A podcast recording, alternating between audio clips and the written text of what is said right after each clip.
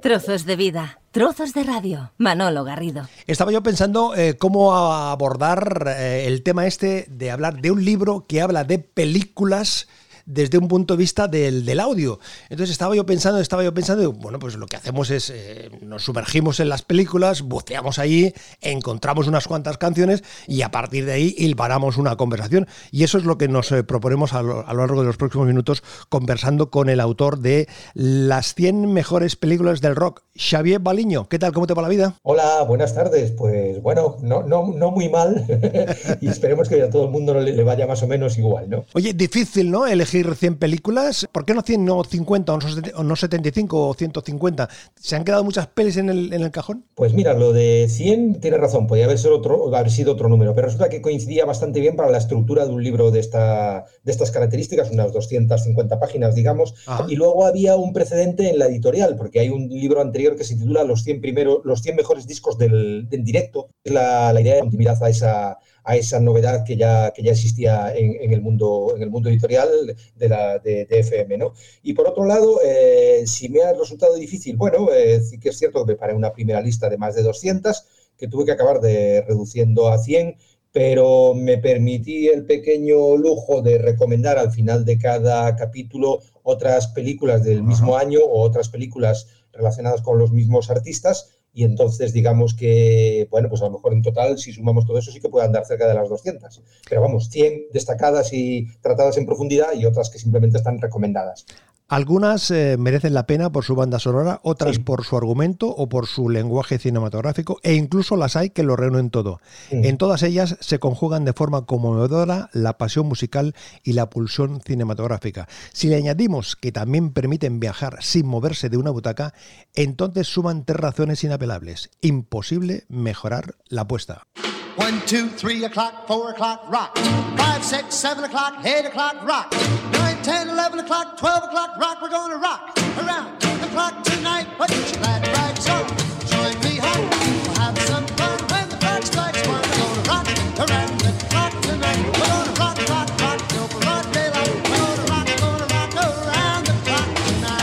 Nosotros de esas 100 eh, nos quedamos con 15 y arrancamos con esto del rock around the clock, del rock alrededor del reloj, que se, llamó entonces. Es el momento, eh, Xavier, donde el rock se visualiza ¿no? en, la, en, la, en la pantalla. ¿ves? Es a partir de, de, ese momento cuando ya vamos tomando conciencia o se toma conciencia en, en, esos años, en los 50, cuando el rock es un elemento de cultura total, integral. Sí, digamos que ya había alguna canción que se puede considerar un poco un precedente del rock and roll en el año 51, 52, pero ni siquiera se utilizaba la etiqueta. Vendría a ser Rhythm and Blues, entonces algo así. A partir del 55, ya con Rock Around the Clock, pues se puede decir que eh, se empieza a hablar de rock and roll. Y curiosamente, en ese mismo año, en el año 55, hay una película que es Semilla de Maldad que utiliza la canción eh, entre su banda sonora, por la primera que utiliza una canción de rock and roll en su banda sonora, y que al año siguiente hay otra que se llama Rock Around the Clock del año 56, que no solo utiliza esa canción del mismo artista, Bill Haley and the Comets, sino que introduce otros artistas del mundo del rock and roll. La gente ya no escucha, baila. Sí haces esa, esa, reflexión. Hay un cambio de, de actitud, ¿no? Eh, pasamos, sí. pues, pasa en ese momento de escuchar a bailar. E incluso hay una frase muy simpática en la película que cuando llega el empresario y su ayudante a un sitio donde se encuentran a una gente tocando una música extraña que ellos no conocen, y claro, la canción es Rock Around the Clock, así que el, el, el elemento está claro y el nuevo género también, también está claro, pero es un poco también como para presentárselo a los espectadores, es decir, toda esta gente que sabía de estos géneros pero no había escuchado a lo mejor hablar del rock and roll o lo estaba viendo por primera vez en una pantalla, es una forma de que un personaje con un simple, una simple frase de un diálogo le explique que está ante algo distinto, ante algo nuevo. Señoras y señores, Elvis Presley.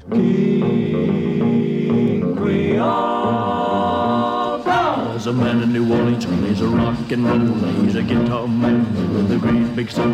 He lays down a beat like a ton of cola. He goes by the name of King Creole. You know he's gone, gone, gone. Jumping like catfish on a pole.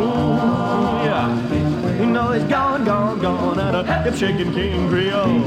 Yo no sé si me atrevo a decir o si es mucho decir que Elvis eh, fue un actor frustrado, porque tú haces mención a que él tenía una voluntad explícita de participar en numerosas películas. En fin, hay cosas más atractivas, cosas menos, eh, menos atractivas, pero en definitiva, eh, Elvis hizo películas por su voluntad y por el interés comercial que, que, había en ese momento de que era una, una, una gran figura, ¿no? Sí, a ver, eh, Elvis yo creo, si no recuerdo mal, creo que fue, llegó a hacer 33 películas. Él tenía la voluntad de, aparte de ser músico eh, reputado, también de, desempeñar una carrera en el cine, un poco a imagen y semejanza de lo que había hecho Marlon Brando o James Dean, que eran un poco sus referentes, que por cierto, dos películas, una salvaje de Marlon Brando y Rebelde sin causa de James Dean, los podemos considerar un poco precedentes de, esos, de esas películas de rock and roll que vinieron después. Y además, sobre todo, estaba el coronel Tom Parker, que había decidido que Elvis eh, se dedicase más al cine que al mundo de los conciertos en directo, porque era una forma de llegar a una audiencia mucho más amplia, aunque el coronel tenía detrás una historia eh, eh, oculta, que es que venía de Holanda y parece ser que tenía causas pendientes en su país. Entonces, claro, para no tener que hacer giras y no tener que llegar a Europa, optó por el mundo del cine. Y bueno, si en un principio Elvis Presley se sintió cómodo y le gustó hacer esas primeras películas, y de hecho las mejores son casi las que hizo al principio, El Rock de la Cárcel, Estrella de Fuego, El Barrio contra mí, por supuesto, es la que acabamos de escuchar, y si acaso citan Las Vegas. Y suena una guitarra. Qué noche la de aquel día, esa expresión, eh, título de la película que forma parte de nuestro lenguaje habitual, ¿no? En un momento determinado, quien, quien más que menos ha, utilizado esa expresión de qué noche la, la, de aquel día. Una, yo no sé si, es mucho decir, eh, Xavier, que era, es, es un es un videoclip eh, continuo, eh, eh, absolutamente permanente, ¿no? Porque en definitiva hay, mm, es un continuo de, presencia de, los Beatles en esa, en esa película, pero bueno, tú haces referencia a, los, grandes momentos de improvisación que, tuvo la, la película, su desarrollo, su, su mismo guion, ¿no? Sí, dos cosas. Primero, el acorde. El acorde que ha sonado al principio es eh, completamente identificativo y se sabe inmediatamente cuál es la canción que va a seguir a continuación. Luego, lo que tú comentabas, ¿no? Eh, ¿Qué noche la de aquel día? Hubo un programa de televisión en España que se llamó ¿Qué noche la de aquel año? por ejemplo, para recordar algo que, se relaciona directamente con ese título. Y luego, en cuanto a los videoclips, efectivamente, digamos que la película es un poco eh, la precursora de lo que luego distintos artistas han hecho en canciones de 3, 4 minutos para traducirlas a imágenes. Pero en aquel momento, cuando se hizo la película, nadie pensaba en un videoclip, sino que era una película de larga duración que venía a romper un poco con lo que se había hecho hasta entonces en el mundo del cine y en el mundo de la música, eh, con una, estructura a lo mejor más fragmentaria, que precisamente luego podría dar eh, pie a los videoclips, una, eh, un modo de hacer un poco más rupturista, y luego hay lo que tú comentas, había un guion, había un guion detrás, un dramaturgo que además eh, a los Beatles le gustó mucho lo que hizo. Pero el director Richard Lester favoreció, vio que ellos se desenvolvían muy bien, que no hacía falta que se acomodaran al guion y favoreció esa improvisación que quedó también reflejada en la pantalla y que yo creo que también tanto bien le hace a la película. ¿Nos subimos en la moto? Vamos allá. Venga. a toda velocidad.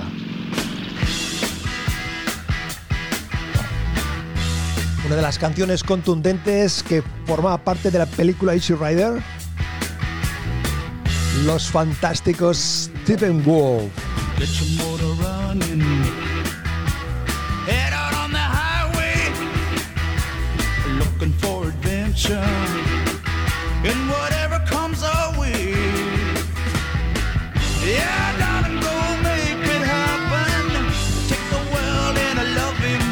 Hay canciones eh, que las asocias rápidamente a una película. Yo no sé si hay película que se asocia a una canción, pero yo esta canción de, los Stephen desde siempre, desde siempre, lo he asociado a, ese momento en, que suena en la, en la, película. Tú cuentas que precisamente hay lo que hubo, había una voluntad de que la banda sonora tuviese su, su, fuerza y no fue fácil encontrar las canciones ¿no? por parte de, de, los, eh, de los impulsores de Peter Fonda y Dennis Hopper. Sí, por ejemplo, Bob Dylan se negó a que utilizaran una de sus canciones en su interpretación al final de la película porque no le gustaba el final, le habían dejado ver la película antes y dijo que solo si la cantaba el líder de The Bears, Roger McQueen, y eh, entonces sí la permitía, siempre que no fuese al final. También se les ofreció a Crosby, Stills y Young escribir la banda sonora de toda la película, pero al final, cuando el montador eh, cogió las imágenes que se habían rodado y lo poco que tenía de música empezó a ponerle él por su cuenta otras canciones que conocía de rock y se dieron cuenta de que era una buena forma. Y entonces, aunque esta película, digamos que casi es la única del libro que no tiene un contenido musical tal cual, porque eh, bueno, es otra, otro tipo de, historia. Sin embargo, sí que es la primera eh, película de la historia que utiliza canciones de rock previamente grabadas para acompañar sus secuencias. Y con eso y que hace bastante referencia claramente a la contracultura, yo creo que tenía que estar en el libro de una forma o de otra, era muy, muy clara. Y esa relación de Stephen Wolf con esas imágenes de la canción, vamos, es, es quizás de las más clarísimas de toda la historia de la música, sí. Y haces, tú mencionas a que es de las primeras películas que la música es un elemento añadido al argumento, pero también haces mención que es a partir de ese momento cuando este formato de bandas sonoras de eh, específicas se convierten en una línea de negocio, una línea de comunicación es, precursora totalmente en ese tema. Y hay un dato muy relevante. Aquí la película, eh, rodarla, costó algo más de 300 mil dólares y, sin embargo, conseguir los derechos de las canciones de la banda sonora, un millón, costó tres veces más. Eh, pero, sin embargo, el negocio fue redondo porque cuando se editó el disco, eh, ahí, bueno, fue cuando tuvieron rentabilidad de sobra y entonces fue cuando otros productores se dieron cuenta de que, aunque costase pagar esos derechos, la cosa era bastante rentable económicamente.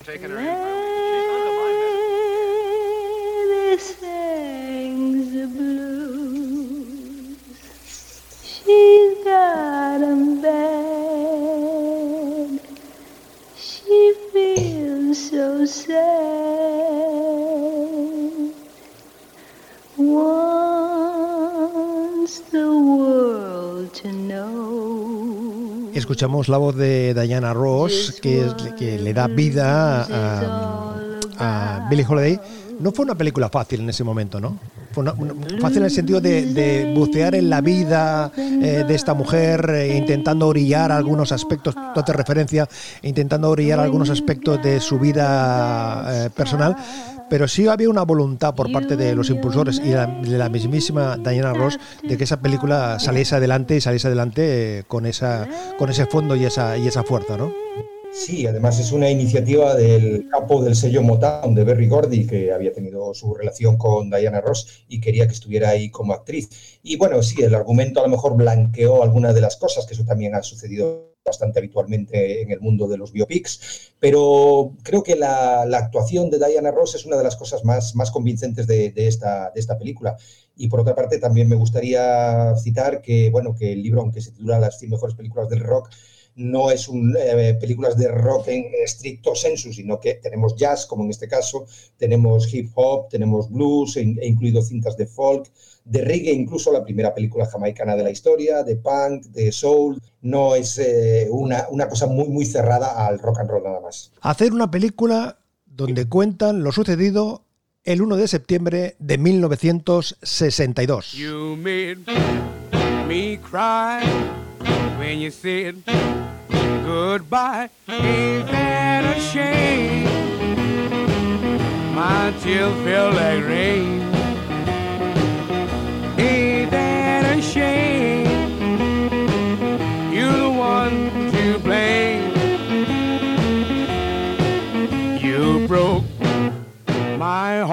Gran Fats Domino aquí acompañándonos con uno de esos, eh, clásicos, esos temas que forman parte, que además hace referencia eh, a que American Graffiti, la voluntad de George Lucas es que las canciones que sonaban, que formaban parte de la banda sonora, debían ser canciones que habían aparecido a ese momento que, retrata la película de primer día de septiembre de 1962. Pues, eh, yo no sé si llamarle eso capricho. O una voluntad explícita de contextualizar la, la película? Bueno, mm, quizás lo que tenemos que tener en cuenta en este caso es que es una historia casi autobiográfica. Eh, George Lucas, que llegó un poco para renovar el cine norteamericano de los años 70 y coincide con una generación de directores que habían vivido su adolescencia a finales de los 50, principios de los 60. Y entonces, cuando por fin tuvieron la posibilidad de hacer películas, algunos de ellos quisieron retratar lo que ellos habían vivido en primera persona. Y fíjate que esta película, American Graffiti, está rodada en la localidad natal de George Lucas. Eh, con una historia que bien le pudo pasar a él y a sus, y a sus compañeros antes, justo la noche antes de irse a, la universidad, ¿no? Y tengo una imagen muy clara que además aparece en el libro, que es George Lucas colgado de un coche, rodando por las calles de su ciudad de noche, algo que de haberlo hecho sin tener una película por medio nadie lo hubiera permitido, ¿no? Y en este caso él lo consiguió, bueno, y retrata, y, e incluye, como tú dices, canciones de ese momento que con una de las bandas sonoras con más éxitos por, por minuto de, de la historia, ¿no? Una de las cosas que a mí me llamó la atención cuando vi la película eh, en ese momento fue la fuerza que tenía la presencia del disc ¿no? Del Wolf and Jack, del, ah, del, hombre lobo. En este caso, eh, la elección del doblaje de Constantino Romero fue vamos, fantástica, porque era un hombre que se vinculaba a ese, a ese momento. Él hacía un programa de radio también vinculado al mundo de la, de la música. Esa, esa comunión, ¿no? Donde la radio ¿no? jugaba un papel determinante de punto de encuentro, ¿no? Que estaba ahí permanentemente eh, sonando eh, en, los, en los distintos momentos de la peli. Tú hablabas de Fats Domino y la canción que, pinchaba en la película Mystery Train, en la que sonaba Tom Waits haciendo de Wolfman Jack, él decía, bueno, esa fue Domino, otra clásica de Mr. Roy Orbison con los Roses, antes conocidos como los Teen Kings para los fanáticos de los datos. Y decía Tom Waits, estamos en el aire hasta el amanecer, son las 2.17 en Memphis, Tennessee. Y ahora mismo tenemos otra canción grabada en los estudios Sun, esta vez por el mismísimo rey. Así es, Mr. Elvis Presley con una de mis favoritas personales para las primeras horas de la noche, Blue Moon. Lo cambiamos por Roger Daltrey. Yo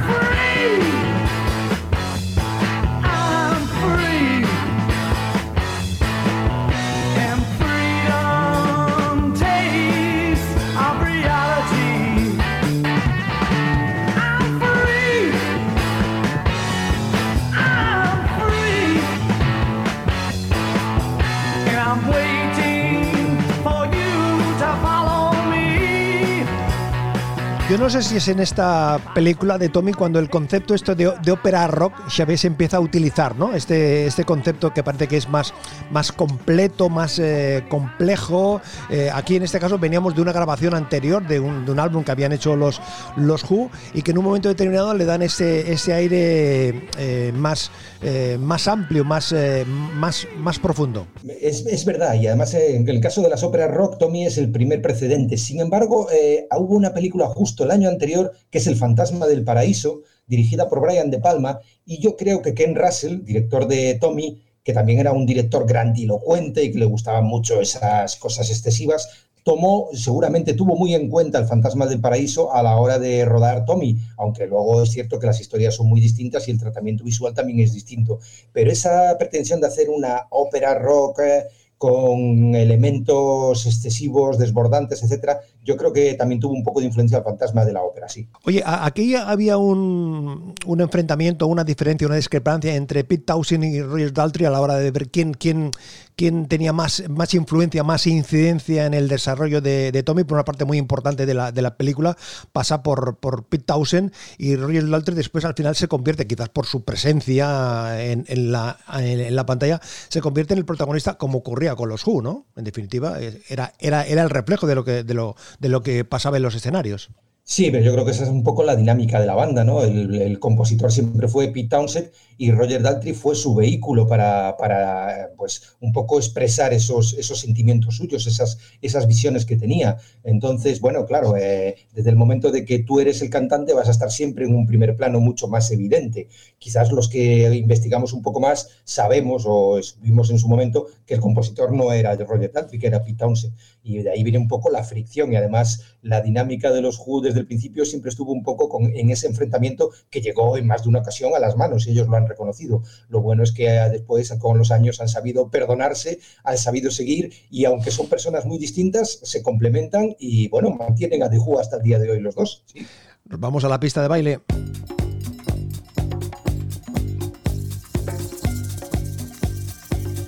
Se preguntaban en esta canción los Bee ¿qué haces que no estás bailando? una de las canciones del fiebre del sábado noche.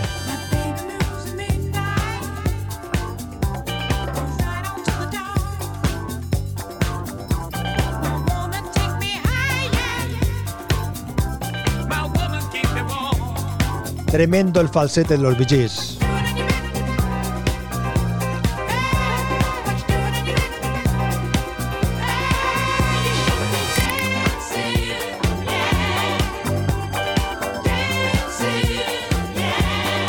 Fíjate, Xavier, que creo que esta, esta pieza que estamos escuchando para mí es una de las canciones de la banda sonora no tan reconocida, no tan escuchada, y sin embargo, yo le, le encuentro una, un, un sabor, una, una, una, una, melodía ahí bastante jugosa, llamémoslo así.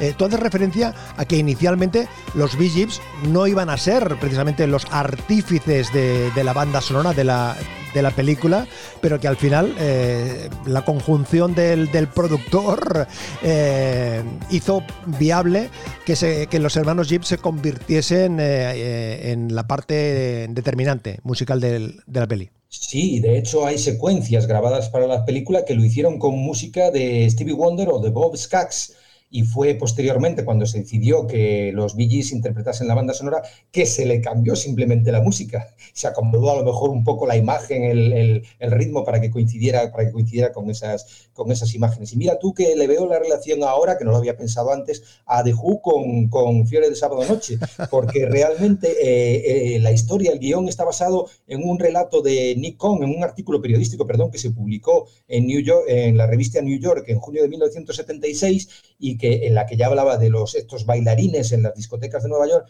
y sin embargo, años después, Nikon reconoció que él acababa de llegar a Nueva York, no conocía a nadie y escribió aquello y se lo inventó totalmente. Lo que pasa que se fijó o tuvo en cuenta lo que él había conocido como mod en el Reino Unido, precisamente en sitios donde sonaban The Who.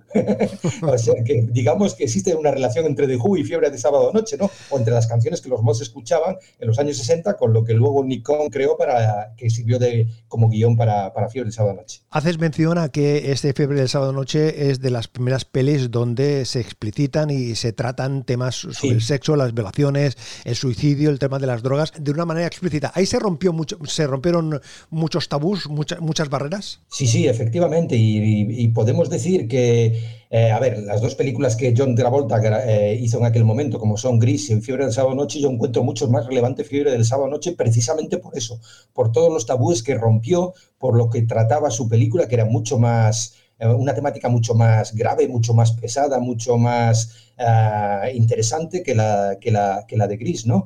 Todo el mundo recuerda a John Travolta bailando en la pista de baile, pero que vean la película de nuevo, que presten atención al guion y se darán cuenta de que hay una historia bastante eh, oscura detrás de, esa, de, esas escenas de baile con esa música de los VGs que todos recordamos. Eso es un trampolín, esta peli, eh, para, para los VGs, por una parte, y sin duda para, eh, para Travolta. ¿no? Hay un antes y un después. Los VGs tenían una carrera, pero a partir de ahí ya se convierten en un fenómeno absoluto. Y que, decir de, de Travolta que se le ha vinculado siempre desde ese momento, más a ser bailarín, también ha hecho sus guiños en sus películas, pero luego ha ido, ha, ido teniendo eh, su carrera como, actor. Pues sí, te diría que, que ha sido, fue un trampolín, evidentemente, para todos los que participaron ahí. Y sobre todo el que se lo creyó mucho fue el productor, Robert Stigwood, que luego hizo Gris, pero que a continuación hizo la película que cierra este libro, que no son 100, que son 101, porque quise representar con la última a todas aquellas que salieron mal, a todas aquellas películas que no merece la pena que estén ah, destacadas o que se recuerden, y es precisamente Sgt. Peppers, el bodrio con los Bee interpretando a los Beatles, más el añadido de Peter Frampton, porque tenían que ser cuatro, no tres, ¿no? Y fíjate tú, eh, eh, eso, los Bee Robert Stigwood, impulsaron su carrera aquí, pero a partir de ahí también cometieron sus fracasos precisamente creyendo que todo lo que iban a tocar era oro, y no, no, no fue así. Nos vamos a otro escenario. Ni más ni menos. Con sus gafas, su sombrero, su traje.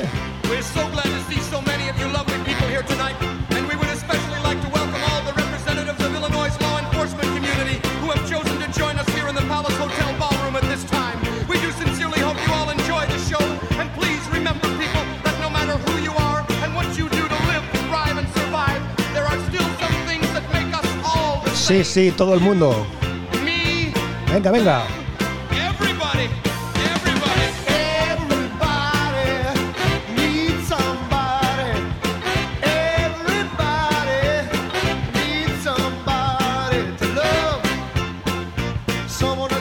Estos granujas a todo ritmo, que a mí en su momento la verdad es que me encantaba el título, ¿eh? o sea, granujas a todo ritmo por lo que por, por lo que reflejaba los momentos esos tan delirantes que hay cuando eh, se meten en el coche aquel y dices, son, estamos en una misión eh, divina o algo así, tenemos el depósito lleno, las gafas por si hace sol yo creo que el, título original que es eh, de Blues Brothers, pero aquí los traductores estuvieron, a mi juicio, ¿eh? no sé qué piensas tú, Estuvieron acertados con esto de granujas a todo ritmo, ¿no? Con esta, con esta historia. Hombre, sí, si, si en España llegamos a traducirlo como los hermanos blues, no tendría mucho sentido. Los hermanos del blues, pues quizás algo más. Los hermanos tristes, porque claro, la acepción de blues es triste, muchísimo menos. Entonces, granujas a todo ritmo, desde luego, por lo menos es una, un título mucho más rentable de cara a la taquilla. ya sabes que vas a ver una comedia, que vas a ver una comedia gamberra. Eh, y si encima has escuchado antes alguna de las canciones que van a salir ahí de Aretha Franklin, de Ray Charles, de John Lee Hooker, bueno, pues sabes que vas a tener una comedia con buena música, gamberra, eh, y entonces yo creo que en eso sí que, sí que se acertaron. ¿no? Muchas veces nos quejamos de las traducciones de las películas, ya últimamente muchas se estrenan directamente con su título en inglés, pero en otros casos no sé si es bueno, acertado o no, en cuanto a que a lo mejor no recoge precisamente el espíritu del título original. Pero sin embargo, yo estoy, estoy completamente seguro de que esto ayudó mucho de cara a atraer al público a las salas de cine en España. Sí. Haces menciona que el arranque de, esta peli viene del programa de televisión del Saturday Night Live, donde eh, eh, ahí se va, se va cociendo y a partir de ahí se, convierte en una, película. Recordemos, para situarnos, es, es, un orfanato que peligra y a partir de ahí se pone en marcha una serie de. Eh, de iniciativas, eh, hacer ese macro concierto que al final resulta un gran éxito. Y sin duda también lo que, lo que resultó la, la película Xavier, es el resurgir de la música negroide, de la música soul, ¿no? es decir, que puso, eh, en fin, puso más en, los circuitos comerciales de las radios y las plataformas de distribución de, ese momento esta música que estaba un poco, poco perdida en, las versiones originales, pero que el hecho de que los Blues Brothers se, hiciesen acompañar mm. eh, de, músicos de primera de, primer nivel, aparte de, su la aparición estelar de, James Brown o de Franklin o de o de Ray mm. Charles, eso le dio también una, una fuerza tremenda. Sí, hay quizás el, mayor mérito no, no, estrictamente cinematográfico de la cinta es precisamente haber revivido las carreras de artistas de blues y soul de los años 60, a los cuales a finales de los 70, en el año 80 concreto, cuando se estrenó la película, pues estaban dejados un poco de lado, eh, se les habían pasado ya diversas olas por encima, el punk, el rock, eh, el progresivo, yo qué sé, y, quizás mucha gente ya los daba como, como caso perdido, ¿no? Bueno, pues simplemente incluir una canción de Aretha Franklin James Brown, de Ray Charles en la película, significó que se reviviese un poco, un poco su carrera. Y en cuanto a lo que comentabas de la historia del orfanato, los hermanos que intentan recuperar algo, bueno, hermanos, falsos hermanos, recuperar algo de dinero para que no se los echen a las monjas de ahí, lo curioso es que años después el periódico del Vaticano, el Observatorio, calificó a la película como un clásico católico, ¿no? Cuando es una película que en su presupuesto había incluido una partida simplemente para cocaína. Así que imagínate tú, y con la, bueno, con la historia que traía detrás.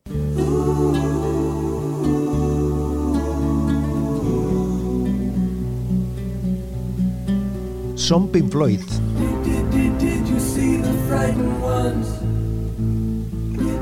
Did you hear the falling bombs? Did, wonder why we had to run for shelter when the promise of a brave new world unfurled beneath the clear blue sky? Aparece el disco The World de Pink Floyd y Alan Parker, un auténtico artista en esto de las películas eh, musicales y padre de, tantos eh, éxitos, cuentas ahí que se interesa para hacer eh, la peli. Empiezan las conversaciones con Roger Waters, el líder, padre de precisamente de Pink Floyd, y parece que hay discrepancias, pero al final acaban eh, poniéndose de acuerdo, no sin muchas diferencias, ¿no? Por parte de lo que quería hacer Alan Parker eh, y lo que quería o cómo veía Roger Waters. Sí, este es un caso de una película que gusta bastante eh, también a los seguidores del propio grupo y sin embargo del que todos sus responsables reniegan, porque Alan Parker la llamó una de las experiencias más miserables de mi vida creativa dijo que habían filmado la película estudiantil más cara de la historia.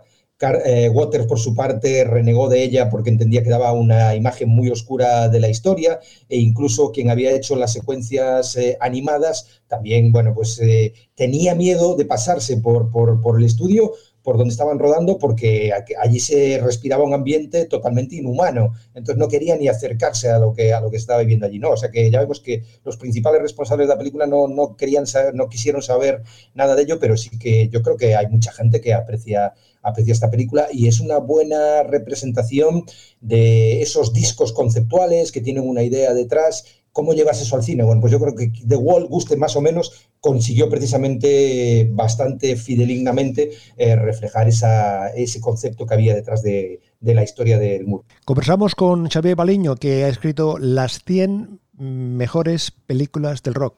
Estados Unidos, Reino Unido y Polonia una película singular, una película de Polonia en torno a los Beatles que tú haces mención explícita porque te llama la atención y por eso la incluyes ahí. Eh, digamos que a lo mejor he intentado hacer un poco de discriminación positiva eh, eh, hacia películas de otras latitudes que no sean simplemente las estadounidenses y el Reino Unido, que son en esa mayoría, por supuesto. El rock and roll nació allí, por lo tanto tenía que ser así.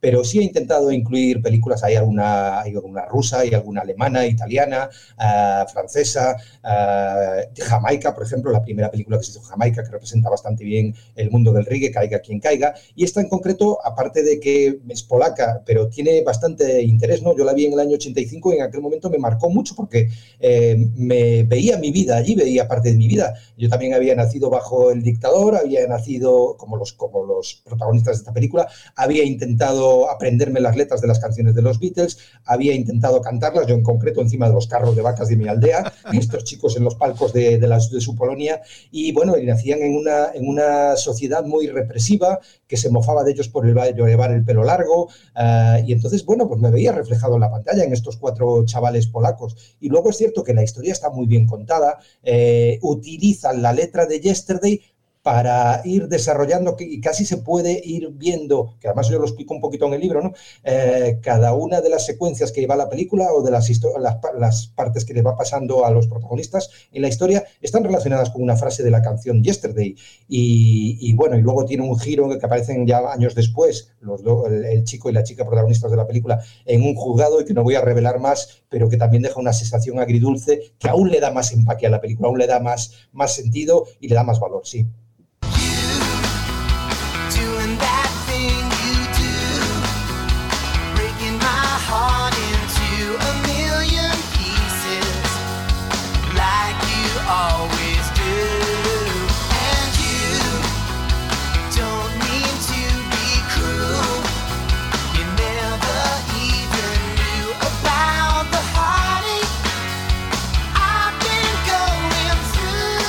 Son los Wonders eh, en, ese, en, un estilo de música que en su momento, que recordar que se llamaba música chicle, ¿no? Que eran los, los, los bonkies y tal. Aquí tú haces re, referencia a que esto es una, una, una creación de, de Tom Hanks yo no sé, y además explicas cómo los ratos de, de, que va presentando otra película, pues él va, va, creando, va pensando en esta historia de los Wonder. ¿Se le puede calificar de ocurrencia? ¿Hay algo o hay mucho de autobiografía o ha querido, se le puede atisbar algo de, de, la vida de Tom Hanks en la historia esta del, del grupo?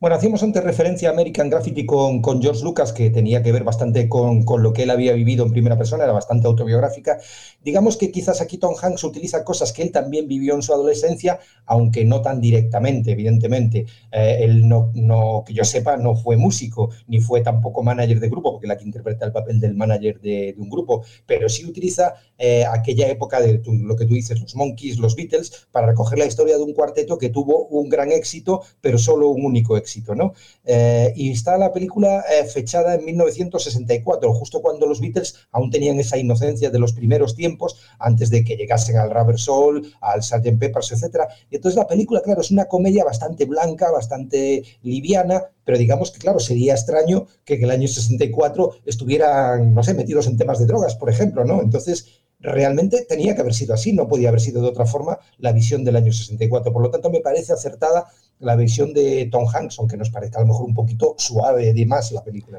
Pero lo que sí que pone manifiesto en esa película es, son momentos que se han ido repitiendo con el paso del tiempo en los grupos, es decir, las desavenencias entre el, líder, el resto, las giras, eh, grupos que se forman, que se rompen por los egos, los intereses comerciales de las compañías discográficas, en fin, toda la industria que lo refleja bastante bien, está eh, situado en ese año, pero que 50 años después, 60 años después, eh, los protagonistas son diferentes, pero los hechos, los hechos son los mismos. Sí, efectivamente, muchas cosas siguen siendo igual. La industria de la música, bien, hemos pasado a las descargas y hemos pasado a las plataformas musicales, pero al fin y al cabo los problemas en las bandas siguen siendo los mismos. Los managers siguen estando ahí detrás.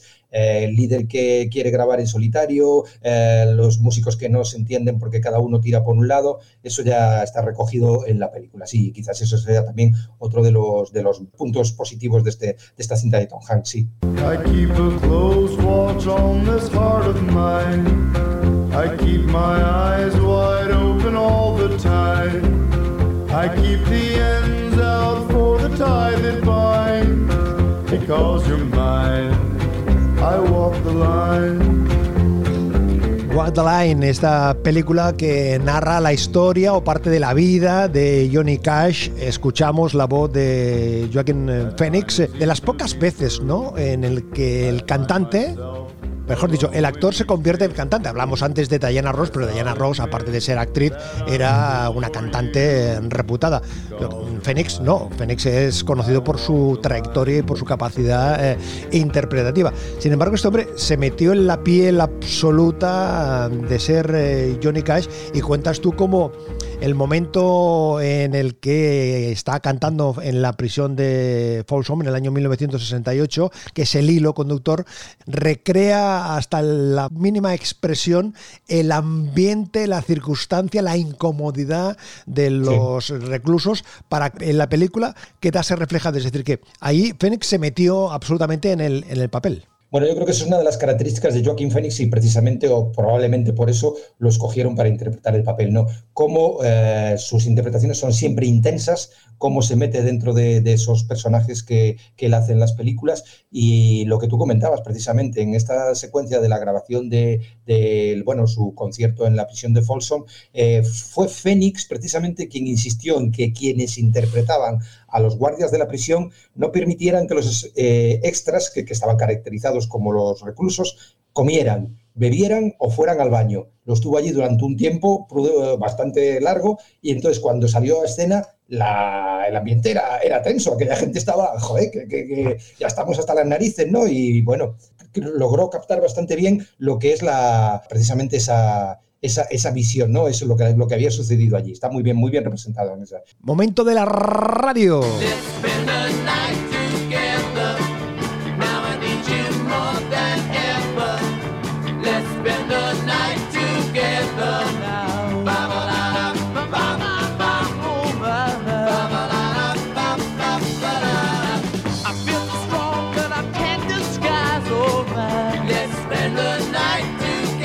Bien, he escogido esta canción, este Let's Stand the Night Together, pasamos la noche juntos de los Rolling, de la fantástica banda sonora de la radio en eh, cubierta. En fin, era complejo, complejo porque quizás es de las pelis que tiene una banda sonora, aparte de extensa, absolutamente rica, rica de verdad. La radio encubierta que es un retrato de las emisoras de radio que, estaban emitiendo desde, desde barco. Bueno, tú haces referencia a que el modelo es, era Radio Caroline, que era la, la emisora que fue perseguida y que retrata ese todo, todo ese, ese lenguaje transgresor que, había ahí en, las presentaciones de las, de, las canciones y cómo el gobierno, las autoridades, la policía anda persiguiendo y al final acaba como, como acaba, ¿no? Aquí hay otro elemento de los que hablamos hace un rato, que quizás la traducción del título está mejor en, castellano que el original, ¿no? Porque radio encubierta, o sea, encubierta porque lo hacían en un barco y encubierta porque era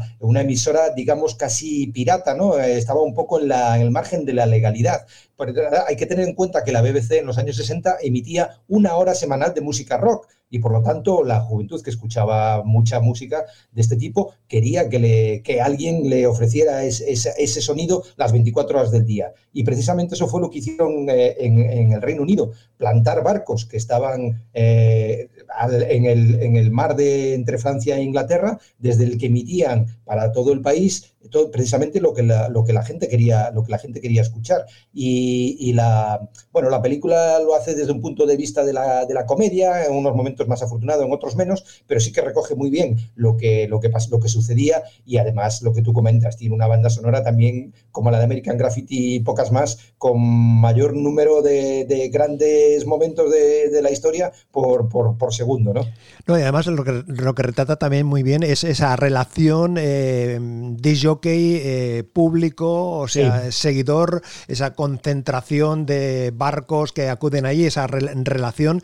Y bueno, y no digamos ya de la parte final que también es digna de, ver, vamos a dejarlo ahí, sin, llegar a ese punto, porque el final también retrata perfectamente lo que es, lo que es ese, ese, ese planteamiento. Pero una peli eh, recomendable por las canciones y porque quizás retrata ese, ese momento, ¿no? Ese momento de, del lenguaje transgresor de, de la radio. Sí, quizás sea una de las, de las, de las películas que mejor eh, recoge lo que, lo que significó la radio para, para la población de un país y no solo de un país, porque yo recuerdo que en España se escuchaba Radio Luxemburgo, por ejemplo, para captar lo que aquí no se podía escuchar cuando primero había censura y después cuando no sonaba eh, música internacional como, como, algunos querían, ¿no? Entonces eh, muchos sintonizaban o sintonizábamos Radio Luxemburgo y otras emisoras, ¿no? Pues más o menos esto fue lo que se vivió en el Reino Unido con estas radios piratas, Radio Carolina, lo que tú comentabas, que se escuchaba, se sintonizaba de todo el país desde unas emisiones que hacían desde un barco. Esa transgresión, esos locutores eh, de radio que tuvieron su momento de oro ahí precisamente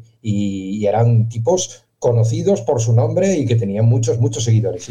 Empezamos la conversación con eh, Xavier Baliño hablando de las primeras películas eh, de, donde la música tenía un elemento destacado. Nos situamos en el año 56 y más recientemente. ¿eh?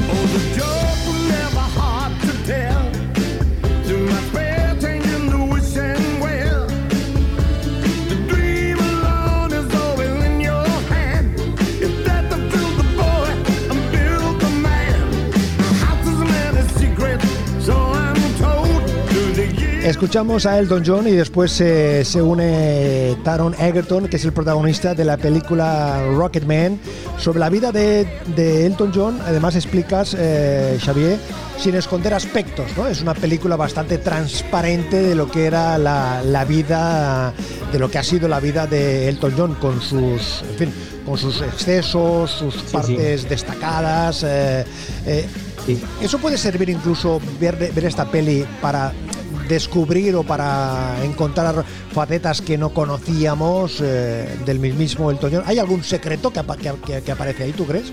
Aquí tenemos que reconocerle la importancia que tiene el propio Elton John para que esta película se hiciera y se hiciera como se hizo, porque más o menos de las mismas fechas es la película Bohemian Rhapsody y yo considero que esta es un poco superior. ¿Por qué? Bueno, pues porque en Bohemian Rhapsody se ocultaron determinadas cosas o se dejaron pasar por alto porque iba dirigido a una gran audiencia y entonces no se quería que a lo mejor eh, pues se pudiera eh, sacrificar la rentabilidad de la película por incluir determinados temas. Eh, incluso el primer director que tuvo Bohemian Rhapsody fue despedido, hubo desavenencias entre los productores y ellos, y metieron al director que filmó Rocketman para acabar la película. Sin embargo, Rocketman desde el principio fue el mismo director. El mismo director apoyado siempre por Elton John, quien durante años tuvo un guion encima de la mesa y dijo que era irrenunciable que se tratara su homosexualidad, eh, sus problemas con el alcohol y todo lo que había sucedido y que si no se trataba así, él le daba igual, que no se hacía la película. Entonces se hizo, evidentemente, cuando se tuvo el visto bueno por parte de Elton John. Y evidentemente es eh, interesante que todo el mundo sepa como que Elton John ha sido músico y ha tenido muchos números uno y ha sido muy exitoso, pero que detrás de eso había un tío que era también comprador compulsivo, consumista, que tenía todos esos defectos y además que eh, cuando se hizo su película con el beneplácito del propio protagonista, tuvo que hacerse reconociéndole todo eso, si no nada, si no, no se hacía. O sea que yo creo que ese es uno de los grandes méritos de John, sí.